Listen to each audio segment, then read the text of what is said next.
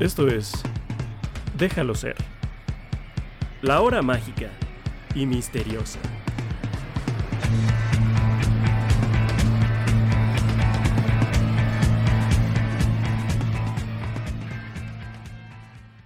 ¿Qué tal? Bienvenidos, bienvenidas, bienvenidas a la edición número 11 de Déjalo ser, la hora mágica y misteriosa.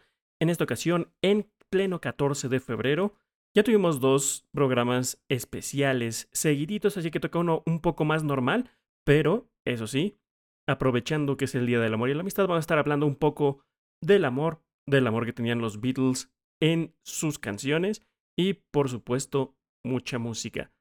Pero antes de eso, vamos a escuchar Un día en la vida, porque muchísimas cosas sucedieron un 14 de febrero, pero en otros años, en materia Beatles. Un día en la vida. Un día en la vida porque un 14 de febrero de 1843 al parecer se dio la presentación para el beneficio del señor Kite, como lo dice John Lennon en su canción For the Benefit of Mr. Kite, donde se esperaba que el mismo Kite hiciera una serie de peripecias y que después el mismo John Lennon incluyera en su canción para el álbum Sgt. Pepper's Lonely Hearts Club Band, el Club de Corazones Solitarios del Sargento Pimienta. Damos el salto hasta 1961 porque los Beatles presentaron un show de San Valentín en el Casanova Club de Liverpool, Inglaterra, y luego otro show de San Valentín en el Litherland Town Hall de la misma ciudad portuaria. En 1962 los Beatles se presentaron en La Caverna en un show nocturno. Recordemos que al principio solían tocar a la hora del almuerzo, a la hora de la comida, pero conforme crecía su popularidad, empezaron a tomar los espacios de la noche. En 1963 dieron una presentación en el Locarno Ballroom, también de Liverpool, Inglaterra, y en 1964 los Beatles se encontraban ensayando para el show de Ed Sullivan, pero todo lo que sucedió esta semana en 1964 ya lo cubrimos en el especial de la primera visita de los Estados Unidos por parte de los Beatles el capítulo pasado, así que si quieren tener más detalles sobre eso, solo tienen que escuchar el episodio número 10 de este su podcast Déjalo ser. Para el año 1967, los Beatles se encontraban grabando Only a Northern Song, solo una canción norteña, en el estudio 2 de EMI. En 1972 comenzó una aventura un poco peculiar para John Lennon y Yoko Ono, y es que fueron anfitriones en el Mike Douglas Show desde el 14 de febrero hasta el 18 y dice John Lennon que cuando llegaba al estudio, los fans afuera del mismo le gritaban Beatles, Beatles, Beatles. Y entonces él se volteó y le dijo a uno de sus amigos, ¿qué no saben que los Beatles ya terminaron, ya se acabaron, ya, ya fueron? Y es que esto fue dos años después de la separación oficial del cuarteto de Liverpool. Y en ese show, John Lennon y Yoko tocaron la canción It's So Hard, es tan difícil, mientras que el anfitrión Mike Douglas se aventó una versión de Michelle. Y John tuvo que decirle, bueno, la verdad es que yo solo escribí eh, la octava parte de en medio de esa canción, lo demás es de Paul, y dice que lo que suele suceder es que mucha gente le tocaba a John Lennon en vivo la canción de Yesterday, siendo que esa era una canción 100% de Paul McCartney, y que llegaba a ser un poco incómodo.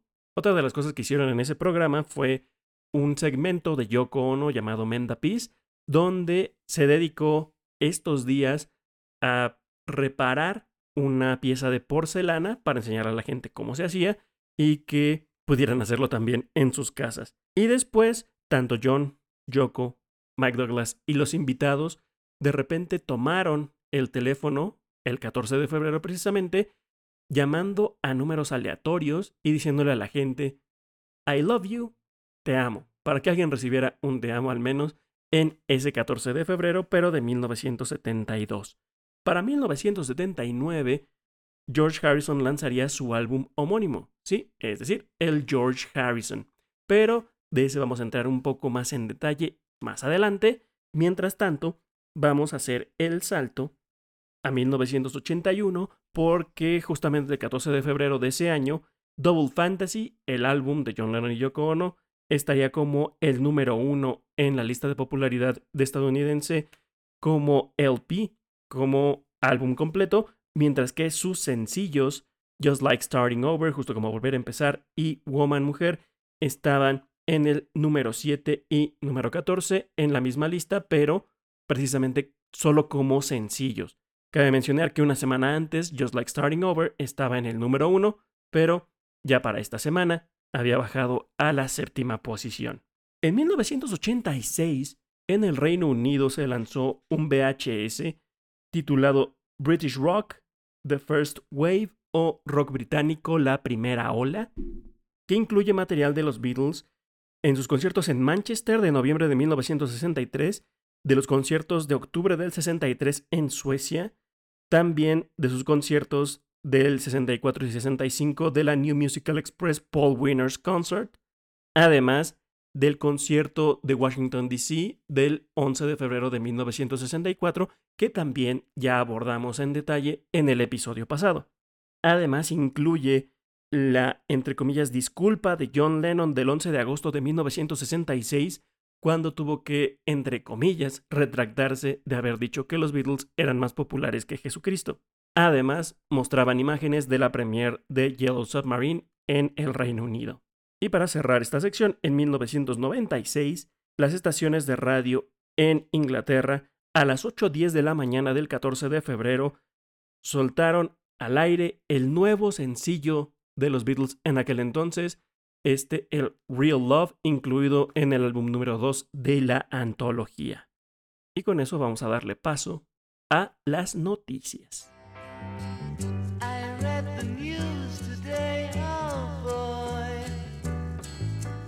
Esta semana Paul McCartney debutó en al menos dos listas de la revista Billboard con el relanzamiento del Band on the Run, el escape de la banda, por sus 50 años. Y es que por primera vez en la historia, Paul McCartney llega con un álbum a la lista de álbums de vinil, además de aparecer en la Top Rock and Alternative Albums. Y es que esta nueva versión del 50 aniversario del Band on the Run llegó al número 7 en la lista de álbumes de acetato, mientras que en la Top Rock and Alternative llegó al número 37, que para los estándares de Paul McCartney es su álbum más bajo para debutar en una, en una lista de este tipo, pero también regresa a la Billboard 200, además de la de Top Album Sales, recordando que con el sencillo Now and Then, en esa misma lista del Top Rock, pero de sencillos, no, no de álbumes, había estado por 10 semanas consecutivas haciendo historia y ahora lo hace también con el relanzamiento del Band on the Run. Siguiendo con la familia McCartney, pero no con Paul, sino con su hijo James McCartney, se anunció que después de ocho años de ausencia, el hijo del ex Beatle regresará al mundo de la música y espera lanzar su nuevo sencillo llamado Beautiful o Hermoso o Hermosa el próximo 23 de febrero. Recordemos que la carrera musical de James McCartney no ha sido para nada brillante. Al haber salido de la familia McCartney, tiene talento, sí, pero no se compara en absolutamente nada con el de su papá. Y es que hemos visto que los hijos de los Beatles han batallado muchísimo para tener el éxito que, sus papás tuvieron. Lo más cercano pudiera ser Julian, que tuvo un par de éxitos en los 80, en los 90, y Zach Starkey, quien se ha destacado como tremendo baterista tanto para Oasis como The Who, además de su trabajo en estudio. Esperemos que le vaya bien a James McCartney con su nuevo sencillo y ya veremos el 23 de febrero qué tal está. Y para cerrar, en la Galería Tate Modern de Londres, Inglaterra, va a haber una exposición ni más ni menos que de Yoko Ono, que va a comprender todo su trabajo artístico desde la década de los 50 hasta la fecha actual va a tener más de 200 piezas expuestas entre pinturas, esculturas, videos, música. Claro, va a incluir parte de su trabajo desde que se unió con John Lennon en la década de los 60 y hasta su muerte en los 80, pero que es una parte mínima de esta exposición. Y vaya, esta exposición va a tener también la pieza que enamoró a John Lennon en la década de los 60. Recordemos la la puesta de, de una escalera y la palabra yes, sí, en el techo en letra diminuta que la podías ver solo con lupa. Dice John Lennon que le gustó tanto porque era algo positivo, que esperaba llegar a encontrar algo como no o bien como púdrete, pero encontró la palabra sí, y de ahí fue que quedó encantado con el trabajo de Yoko y posteriormente estaría encantado con toda Yoko misma. Esta exposición se titula Yoko Ono Music of the Mind o Yoko Ono Música de la Mente y estará disponible a partir del primero de septiembre, como bien ya habíamos dicho, en la Galería Tate Modern de la ciudad de Londres, Inglaterra. Y antes de pasar a los temas importantes del día de hoy, vamos a dejar entrar a las visitas, porque hoy toca darle la bienvenida al mismísimo Frank Sinatra.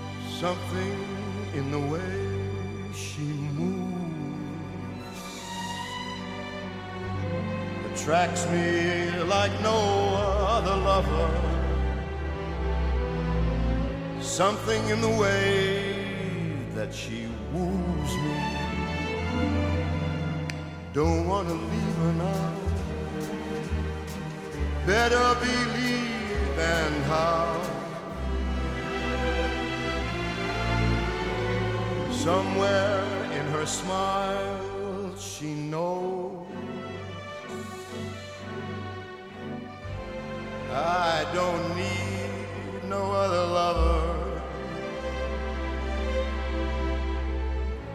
Something in her style that shows me don't wanna leave her now. Better believe and how.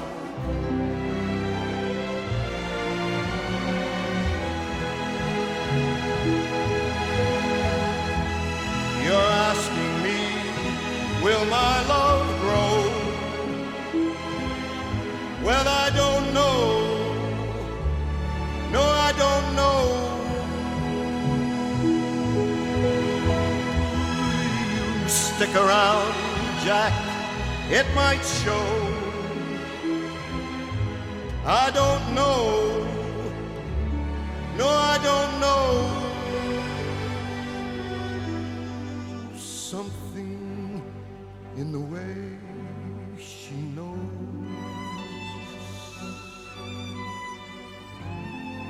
All I gotta do is just think of Something in the things that she shows me.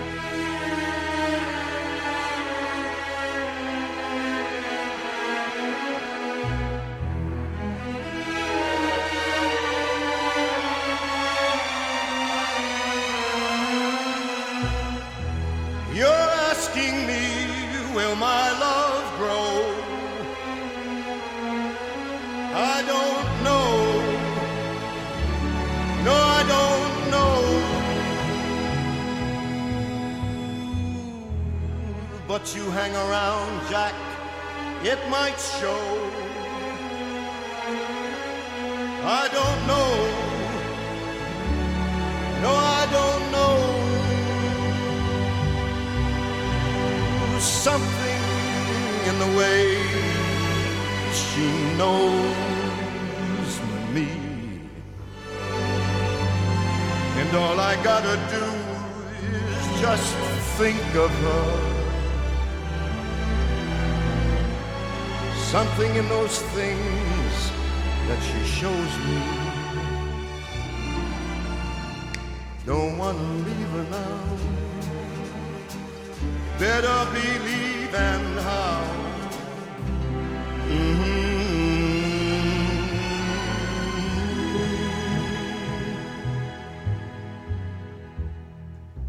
I don't plan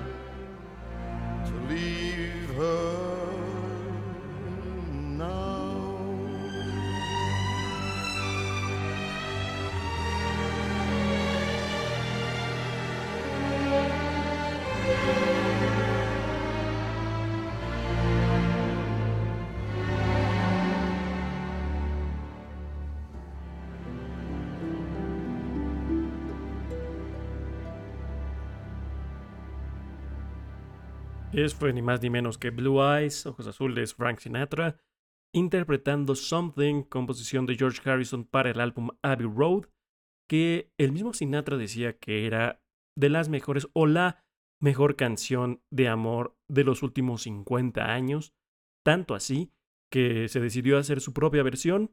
Esto fue de su sencillo de 1970 y después para los 80 lo estaría incluyendo en su recopilación Trilogy Past, Present, Future, trilogía pasado, presente y futuro, el álbum triple con todos los grandes éxitos de Frank Sinatra, incluyendo por supuesto Something Algo.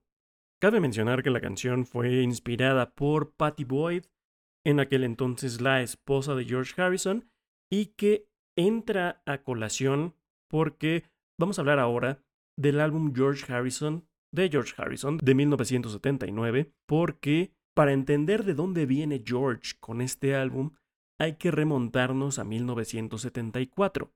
Y es que en 1974, su mejor amigo, su hermano del alma, Eric Clapton, le bajó a la esposa. Así es, Eric Clapton comenzó a salir con Patty Boyd, se separó de George Harrison y fue hasta 1979 que Eric Clapton se casa con Patty Boyd en un matrimonio que solo duraría hasta 1989 cuando se divorcian ambos, pero el impacto que tuvo en la vida y la carrera de George Harrison fue evidente y Patty Boyd, Patty Harrison, Patty Clapton puede considerarse una de las mujeres más afortunadas en la historia porque tiene dos canciones emblemáticas inspiradas por ella.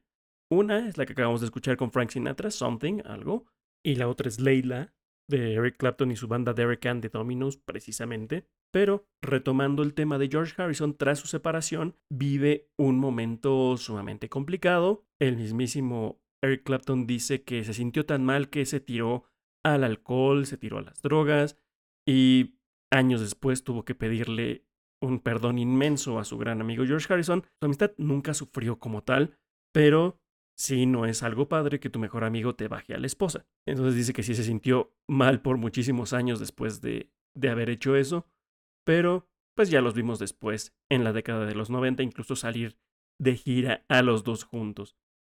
Y ya sé que me estoy saliendo un poco del tema, pero es importante conocer estos datos. Entonces, en 1974 se separa de Patty Boyd para que Patty Boyd se vaya con Eric Clapton. Entonces, George Harrison comienza a trabajar en su álbum Dark Horse o Caballo Negro. Esto mientras estaba estableciendo su propia firma discográfica, Dark Horse precisamente, y después lanzaría el Extra Texture, el cual grabaría en la ciudad de Los Ángeles en lugar de, de Inglaterra, lo cual tiene, tiene mucha relevancia y en un momento más les platico por qué. Sería hasta 1976 cuando lanza su álbum 33 un tercio, 33 and a third. Esto ya bajo el sello Dark Horse. Y que terminaría con un episodio un poco tormentoso en la historia de George Harrison, porque después de eso tendría que tomar un descanso. Ahora vamos a retroceder un poco más en el tiempo para que podamos entender de dónde viene todo esto. En 1972, una señorita, Olivia Trinidad Arias, empieza a trabajar en AM Records. AM Records es la compañía que distribuía los discos de Dark Horse en los Estados Unidos. Entonces, hablaba muchísimo por teléfono con George Harrison, precisamente. Olivia Trinidad Arias era también fanática de la espiritualidad y de hecho estudió meditación trascendental, igual que George Harrison lo hiciera y que, recordemos, llevara hasta los Beatles en 1968 a la India. Para 1974, George Harrison va a Los Ángeles y conoce a Olivia Trinidad Arias. Tras su separación con Patty Boyd, comienzan una relación entre Olivia y George. Viene todo lo que les acabo de contar y con ella decide tomar esa pausa. Es entonces que llega el año de 1977, que es para George Harrison uno de los mejores años de su vida, porque se aleja un poco del estrés de estar viendo Dark Horse Records, se aleja del estrés de estar grabando canciones, se aleja del estrés de estar siempre preocupado todo el tiempo, y se dedica exclusivamente a descansar, a pasar tiempo con Olivia, a pasar tiempo viendo las carreras de autos de la Fórmula 1, Vaya, incluso se llega a subir a un auto de Fórmula 1 y correrlo como tal. Cabe mencionar que de los cuatro fabulosos era probablemente el mayor fanático de los deportes y era sobre el automovilismo. Si bien no le interesaban cosas como el básquetbol o, el fútbol o el fútbol americano, sí la Fórmula 1 era una de sus grandes pasiones. Además, en junio de ese año recibió una de las mejores noticias de ese periodo, que era que se confirmaba por fin su divorcio con Patty Boyd. Entonces ya era completamente libre para hacer lo que quisiera con Olivia Arias. Y tanto fue así que no mucho tiempo después, Olivia le dice que está embarazada y de ahí viene precisamente Danny Harrison. Poco tiempo después del nacimiento de Danny, George y Olivia se casan y durante 1978 se pone a grabar un nuevo disco. Con todo esto, se va a Hawái y empieza a escribir una serie de canciones, entre las cuales está un homenaje a sus amigos de la Fórmula 1, gente como Jackie Stewart, gente como Nicky Lauda. De hecho, esta canción titulada Faster o Más Rápido incluye el sonido del Gran Premio Británico de la Fórmula 1 de 1978, pero además de eso, además de poner una de sus canciones acerca de una de sus grandes pasiones como la Fórmula 1, también hace una serie de canciones sobre otra de sus grandes pasiones, Olivia Harrison ahora. Y es que el George Harrison, que saldría precisamente un día como hoy, 14 de febrero de 1979, es uno de los álbumes más abiertamente románticos, podríamos decir, de George Harrison, si bien no utiliza tanto la palabra amor como tal en los títulos de sus canciones, sí lo hace a lo largo de las mismas. Y es que tiene una canción como Love Comes to Everyone o El amor llega para todos, donde lanza un mensaje que después de un periodo de oscuridad, el amor le llega a todos, eh, como le llegó a él precisamente al conocer a Olivia. También tiene una balada romántica como Blow Away, en la cual literalmente dice, todo lo que tengo que hacer es amarte, todo lo que tengo que ser es feliz, solo se necesita alguien que lo haga volar. Es inspirado en una experiencia donde vio que el techo de una casa se iba volando, pero lo transformó de una tragedia a una, a una canción de amor. Además, incluye una canción como Dark Sweet Lady, mi dulce dama morena, hecha específicamente para Olivia Trinidad Harrison, además de la continuación musical de la canción más streameada en la historia de los Beatles, que es precisamente Here Comes the Sun, ahí viene el sol, pero para este álbum de George Harrison sería su segunda parte, digamos, Here Comes the Moon, ahí viene la luna, si bien no fue ni recibida ni tiene el éxito que tuvo la primera canción con los Beatles, es una, una canción que nos demuestra también el espacio mental en el que estaba George Harrison, ya que es un, un track en un disco muy positivo y que, y que nos deja ver el, el momento en el que George Harrison estaba, estaba bastante feliz.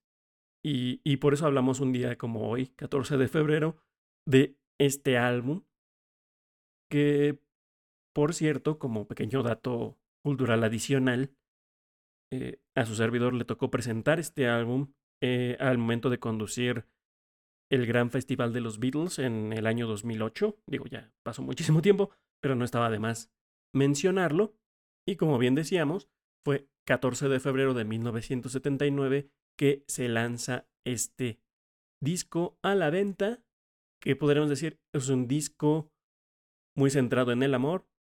George Harrison por lo general trataba de, de ser canciones de amor que, que no representaran el amor hacia otra persona, sino hacia la divinidad, pero en este álbum lo hace para los dos. Y es así que vamos a escuchar precisamente algunas de las versiones de Amor de George. La primera, el amor hacia su deporte favorito, la Fórmula 1, y hacia sus amigos con Faster, más rápido. Luego vamos a escuchar Love Comes to Everyone, el amor llega para todos, su versión de amor hacia todo el mundo, hacia la divinidad también. Y vamos a cerrar con una versión especial de Blow Away, Échalo a volar, la versión en demo dedicada a Olivia Harrison.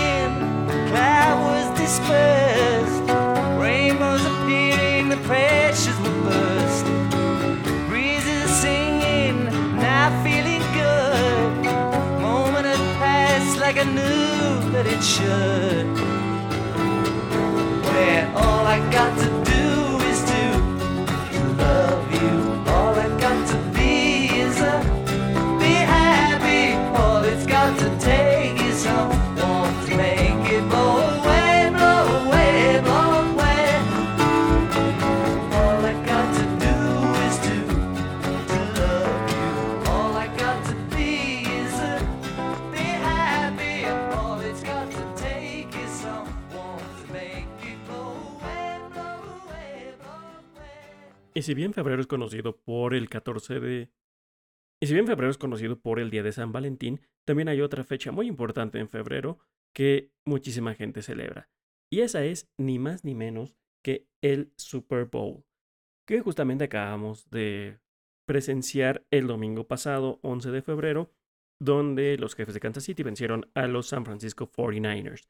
¿Por qué hablamos del Super Bowl? Porque en el Super Bowl estuvo precisamente Paul McCartney viendo cómo sus San Francisco 49ers, sí, Paul McCartney es fan de los 49 de San Francisco, perdieron nuevamente ante Patrick Mahomes y compañía. Además de que Paul McCartney estuvo en el, en el palco junto con Taylor Swift, que es de las personas más habladas precisamente cuando tocamos el tema de la NFL ahora. Hablamos de Paul McCartney y hablamos del Super Bowl porque vale la pena en estos momentos recordar el espectáculo de medio tiempo que hizo Sir Paul allá en el año de 2005. Pero para entrar un poco en contexto, ¿por qué Paul McCartney aparece en el medio tiempo del Super Bowl aquel 6 de febrero del 2005? Pues para ello nos tenemos que remontar a el 3 de febrero de 2002, cuando U2 hace una aparición especial en el show de medio tiempo, y es que es el show de medio tiempo después del atentado terrorista de los del 11 de septiembre de 2001. Entonces se encarga de hacer un tributo a los fallecidos, se ve en una pantalla el nombre de las personas que perdieron la vida en aquel atentado. Esto precisamente en el Super Bowl 36. Y si bien fue un momento sumamente emotivo, el hecho fue que ese homenaje tras una tragedia que marcó la historia de los Estados Unidos lo hizo una banda irlandesa. Entonces, ¿qué quisieron hacer para el Super Bowl número 37?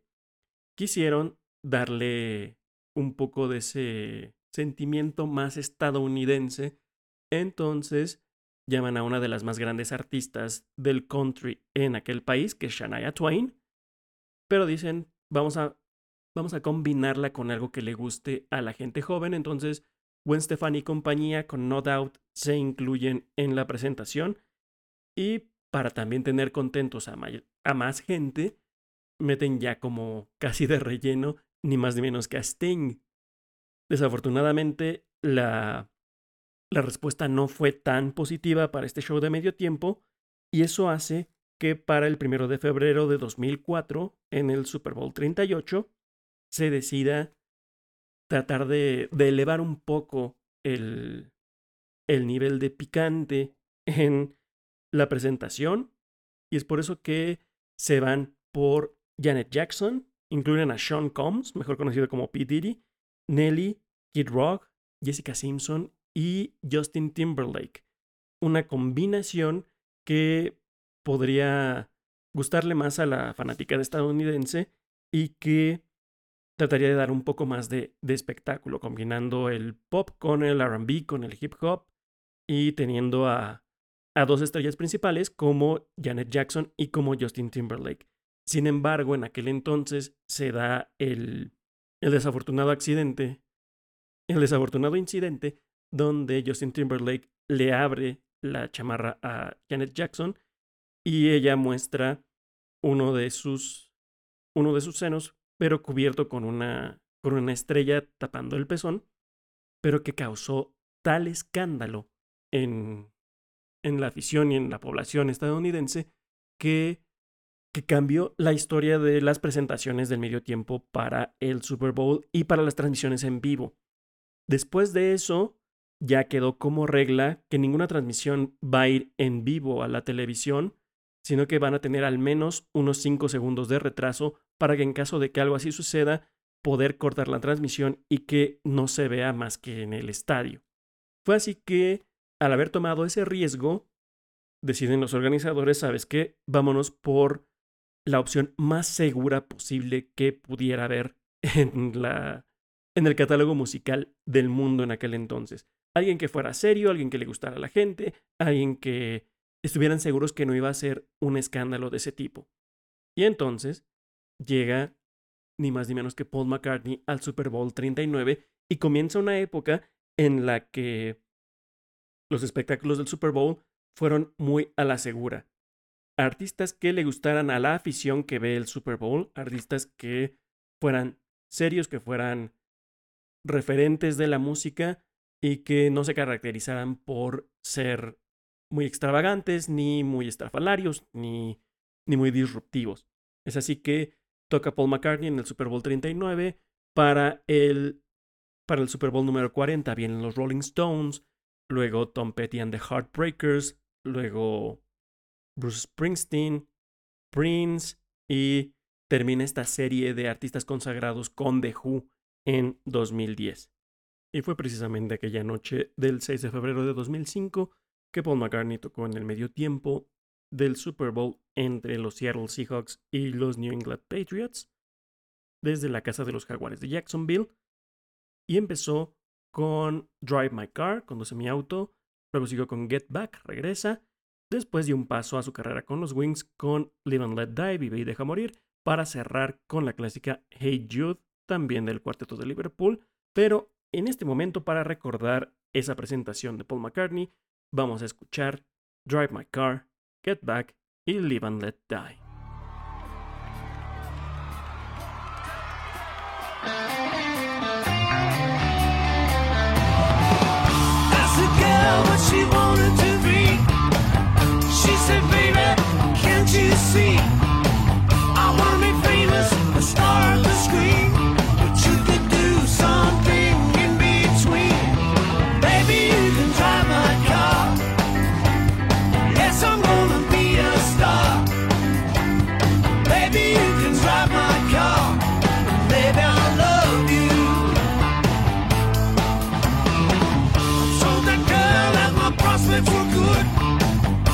She said,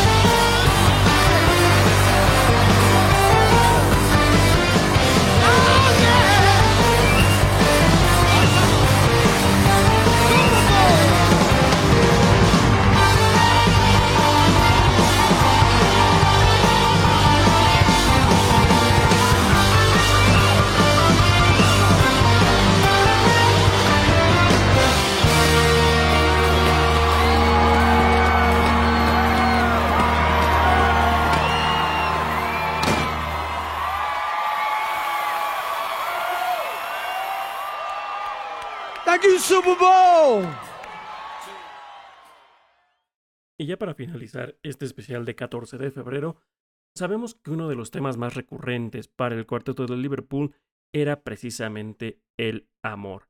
Y es que, si nos podemos a revisar todas las canciones que el cuarteto de Liverpool escribió y algunas de las que también cobereó, podemos encontrar que la palabra más utilizada en todas estas composiciones es el pronombre tú. Después sería el pronombre yo. Después el artículo la. Luego para. Luego mi. Luego y. Y luego un. Pero todos estos son artículos, preposiciones.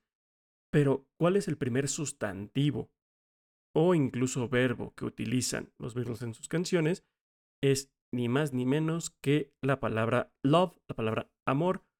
Esto porque lo ocupan 613 ocasiones en sus casi 300 canciones.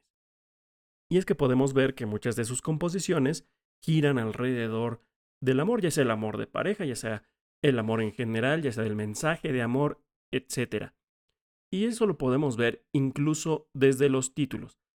Si bien hoy, al ser 14 de febrero, Día del Amor y la Amistad, muchos estarán recordando las canciones más románticas de los Beatles, las canciones de amor favoritas de los Beatles.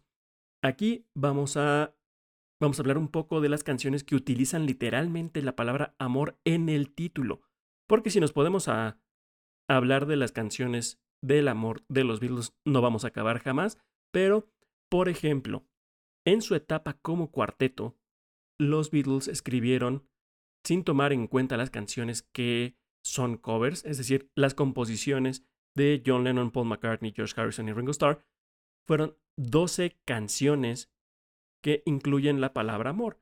Y ellas son Love Me Do, Ámame, P.S. I Love You, Postdata Te Amo, She Loves You, Ya Te Ama, All My Loving, Todo Mi Amor, And I Love Her y La Amo, Can't Buy Me Love, No Puedes Comprar Mi Amor, You've Got to Hide Your Love Away, tienes que, tienes que esconder tu amor, It's Only Love, es solo amor, Love You Too, Amaría que, Lovely Rita, la adorable Rita, All You Need Is Love, todo lo que necesitas es amor, y de la que hablamos hace un rato, Real Love, amor real. Y eso fue de su trayectoria como grupo, pero hablando de sus carreras como solistas, ¿cuál es la tendencia? Ya después de los Beatles, ¿quién sería el, el Beatle más romántico? ¿Quién sería el Beatle que, que utilizaría más la palabra amor, al menos en el título de sus canciones? Pues bien, si ustedes dijeron que John Lennon es el que más utilizaría la palabra amor en sus canciones, están equivocados porque de hecho es el que menos la usa. John Lennon solo tiene cuatro canciones con la palabra amor en su título. Love de su Plástico No Band, amor. Oh My Love o Mi Amor de Imagine, del disco Imagina. Going Down on Love, cayendo en el amor. Y Nobody Loves You When You're Down and Out. Nadie te ama cuando estás deprimido. De su Walls and Bridges, de su Paredes y Puentes. Ahora, si pensaron que George Harrison era el más romántico y que más utilizaría la palabra amor en sus canciones, también estarían equivocados, porque George Harrison únicamente le pondría la palabra amor al título de 12 de sus canciones. Escena de amor, Love Scene de su Wonderwall Music, I Dig Love, Me Gusta el Amor de All Things Must Pass, Give Me Love, Give Me Peace on Earth, Dame Amor, Dame Paz en la Tierra de su Viviendo en el Mundo Material, Living in the Material World, del mismo disco The Lord Loves the One That Loves the Lord, el Señor ama al que ama al Señor. Después, en su Dark Horse vienen Bye Bye Love, Adiós, Adiós Amor y Maya Love. De su Extra Texture, Oh Baby, You Know That I Love You. O Tú Sabes Que Yo Te Amo. Del 33, un tercio, Learning How to Love You, Aprendiendo Cómo Amarte. Del que ya hablamos, George Harrison. Love Comes to Everyone, El Amor Viene para Todos. Y Your Love is Forever, Tu Amor es para Siempre después del Tropo Wake Up My Love, Despierta mi amor, y de su Cloud 9 o Nube 9, This is Love, esto es amor. Entonces podríamos pasar y pensar que Paul McCartney tal vez sería el que más utilizaría esta palabra, siendo que muchas de sus canciones hablan de este tema, pero tampoco es el que más utilizó la palabra amor, con todo y que lo usó en 18 de sus composiciones. Es decir, 18 canciones de Paul McCartney tienen la palabra amor o alguno de sus derivados en el título. Y es que desde su primer disco, el McCartney, estaba The Lovely Linda, la adorable Linda. En las sesiones del Ram escribió A Love for You, Un amor para ti, y Little Woman Love, Amor de Mujercita. Del Wildlife, ya con los Wings, Love is Strange, El amor es extraño. Del Red Rose Speedway, la carretera Red Rose, My Love, Mi amor. Luego, Venus and Mars tiene la Love in Song, Amor en canción. De esas sesiones también salió Let's Love, Vamos a amar. Luego del Wings at the Speed of Sound o los Wings a la velocidad del sonido, estaba tanto Beware My Love, Cuidado mi amor y Silly Love Songs, tontas canciones de amor, para luego tener Winter Rose, Love Awake del Back to the Egg, Rosa de invierno y Amor despierto. Luego de su Pipes of Peace estaba Through Our Love, a, a través de nuestro amor. Del Flowers in the Dirt o Flores en la Tierra estaba Don't Be Careless Love, No Seas Descuidada Amor y Motor of Love, Motor de Amor. The Love the Ground, The Lovers That Never Were, Los Amantes que Nunca Fueron. En el Flaming Pie está Really Love You, Realmente Te Amo. De esa misma sesión salió Same Love, Mismo Amor. Y para el Driving Rain sería la última vez que los utilizó en dos ocasiones, porque ahí estaba From a Lover to a Friend, de un amante a un amigo, y Your Loving Flame o Tu Flama de Amor. Bien, fueron 18 canciones, pero quien se lleva el premio de qué Beatle utiliza más la palabra amor en los títulos de sus canciones es ni más ni menos que Ringo Starr. Y es que tiene 20 canciones con la palabra amor en el título. Y eso no es todo, solamente estamos tomando en cuenta las canciones que fueron escritas o por Ringo Starr o para Ringo Starr porque muchas veces algunos de sus amigos le escribían las canciones y él las cantaba. Pero también tuvo, por ejemplo, su primer disco Sentimental Journey, que era lleno de covers, también tenía varias canciones que mencionaban, que mencionaban la palabra amor, pero esas no cuentan porque no las escribió él o no las escribieron para él. Entonces, ¿cuáles sí son esas 20 canciones que Ringo Starr tiene con la palabra amor en el título? pues son Love Don't Last Long, El amor no dura mucho, de su Bookus of Blues. Luego Cooking in the Kitchen of Love, cocinando en la cocina del amor, de su Ringo's Rotogravure, donde también está I'll Still Love You, yo te seguiré amando. Luego sigue Simple Love Song, simple canción de amor de Ringo el cuarto, Ringo the Fourth. Luego Don't Know a Thing About Love, no sé una cosa sobre el amor. Todo en el nombre del amor, All in the Name of Love. Ambas del Time Takes Time, el tiempo toma tiempo, porque después en su ringorama está Missouri Loves Company, Missouri ama la compañía, What Love Wants to Be, lo que el amor quiere ser, además de Love First, Ask Questions Later, ama primero, pregunta después, y I Really Love Her, yo realmente la amo, todas precisamente del ringorama. Después de su álbum Choose Love, Elige el Amor, la canción que le da título al disco Choose Love, Elige el Amor, de su Liverpool 8, otras cuatro composiciones, For Love, Para el Amor, Tough Love, Amor Duro, If It's Love That, that You Want, Si es el amor lo que quieres, Love Is, el amor es. Luego de su Postcards from Paradise o Postales del Paraíso, Let Love Lead, deja liderar al amor, del Give More Love, Da Más Amor, la canción que le da el nombre al título, Give More Love. Después de su What's My Name o Cuál es mi nombre, está el It's Not Love That You Want, no es amor lo que tú quieres, y Send Love, Spread Peace, envía amor, esparce la paz. Cerramos con el Not Enough Love in the World, no suficiente amor en el mundo, esto de su álbum Zoom In. Entonces, como podemos ver, la palabra amor está muy presente en las composiciones de los Beatles, incluso en sus títulos. Y en redes sociales hicimos una encuesta para que nos dijeran cuál de las canciones del cuarteto de Liverpool con la palabra love en el título era su favorita. Y de las 12 canciones que tienen el de las 12 canciones que tienen la palabra amor en el título, las cuatro ganadoras fueron All My Loving, Todo Mi Amor, She Loves You, Ella Te Ama, And I Love Her y la amo, y por supuesto el himno al amor de los Beatles, All You Need Is Love, todo lo que necesitas es amor. Y son precisamente las canciones que vamos a escuchar en este momento.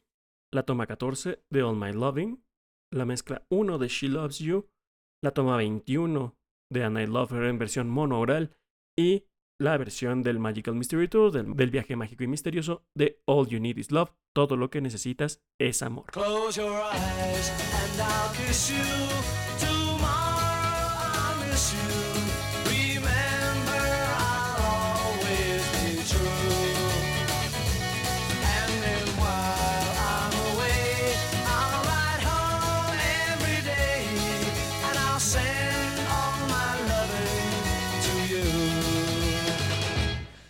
I'll pretend that I'm missing the lips I am missing and hope that my dreams will come true.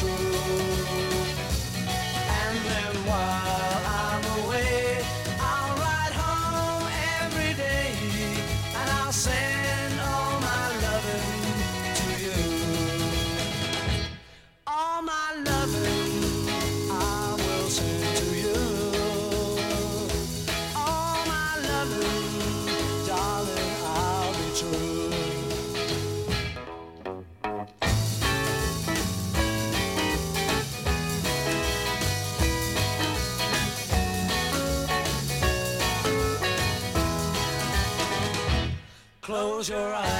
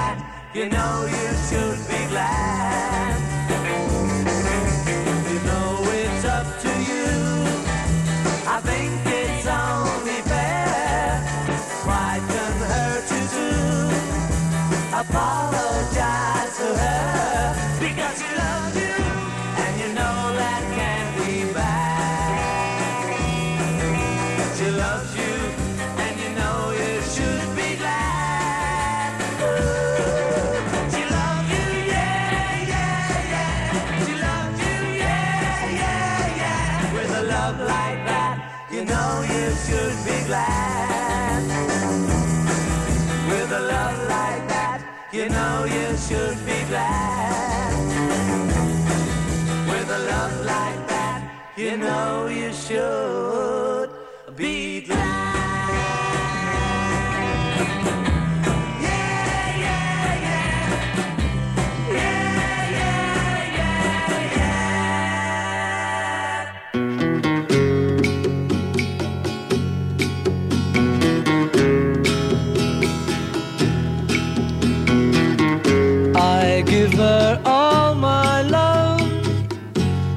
that's all I do. And if you saw my love, you'd love her too. I love her. She gives me everything and tenderly the kiss my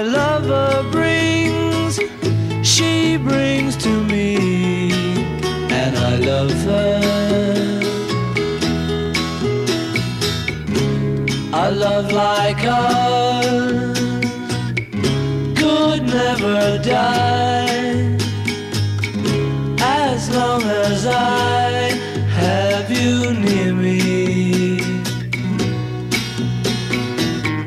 Bright are the stars that shine, dark is the sky. I know this love die.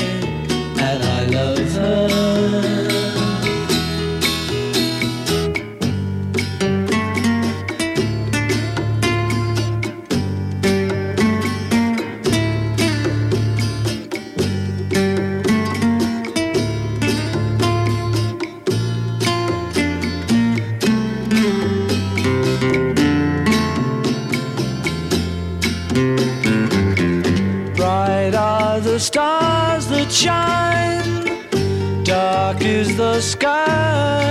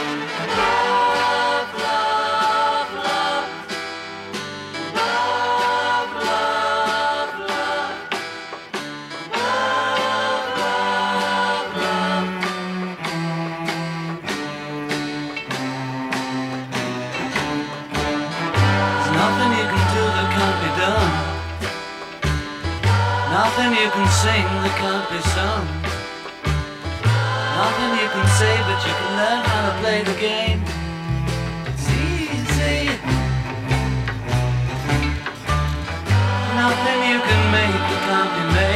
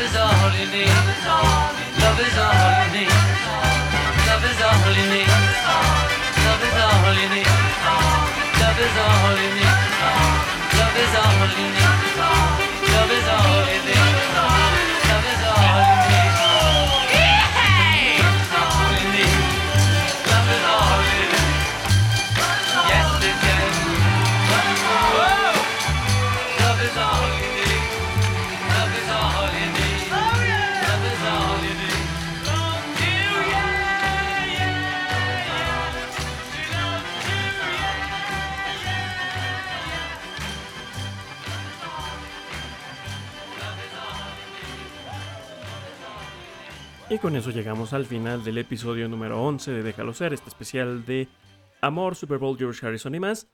Quiero agradecer a, todas las personas que hacen posible este podcast, a todos los que nos escuchan a lo largo de estos episodios.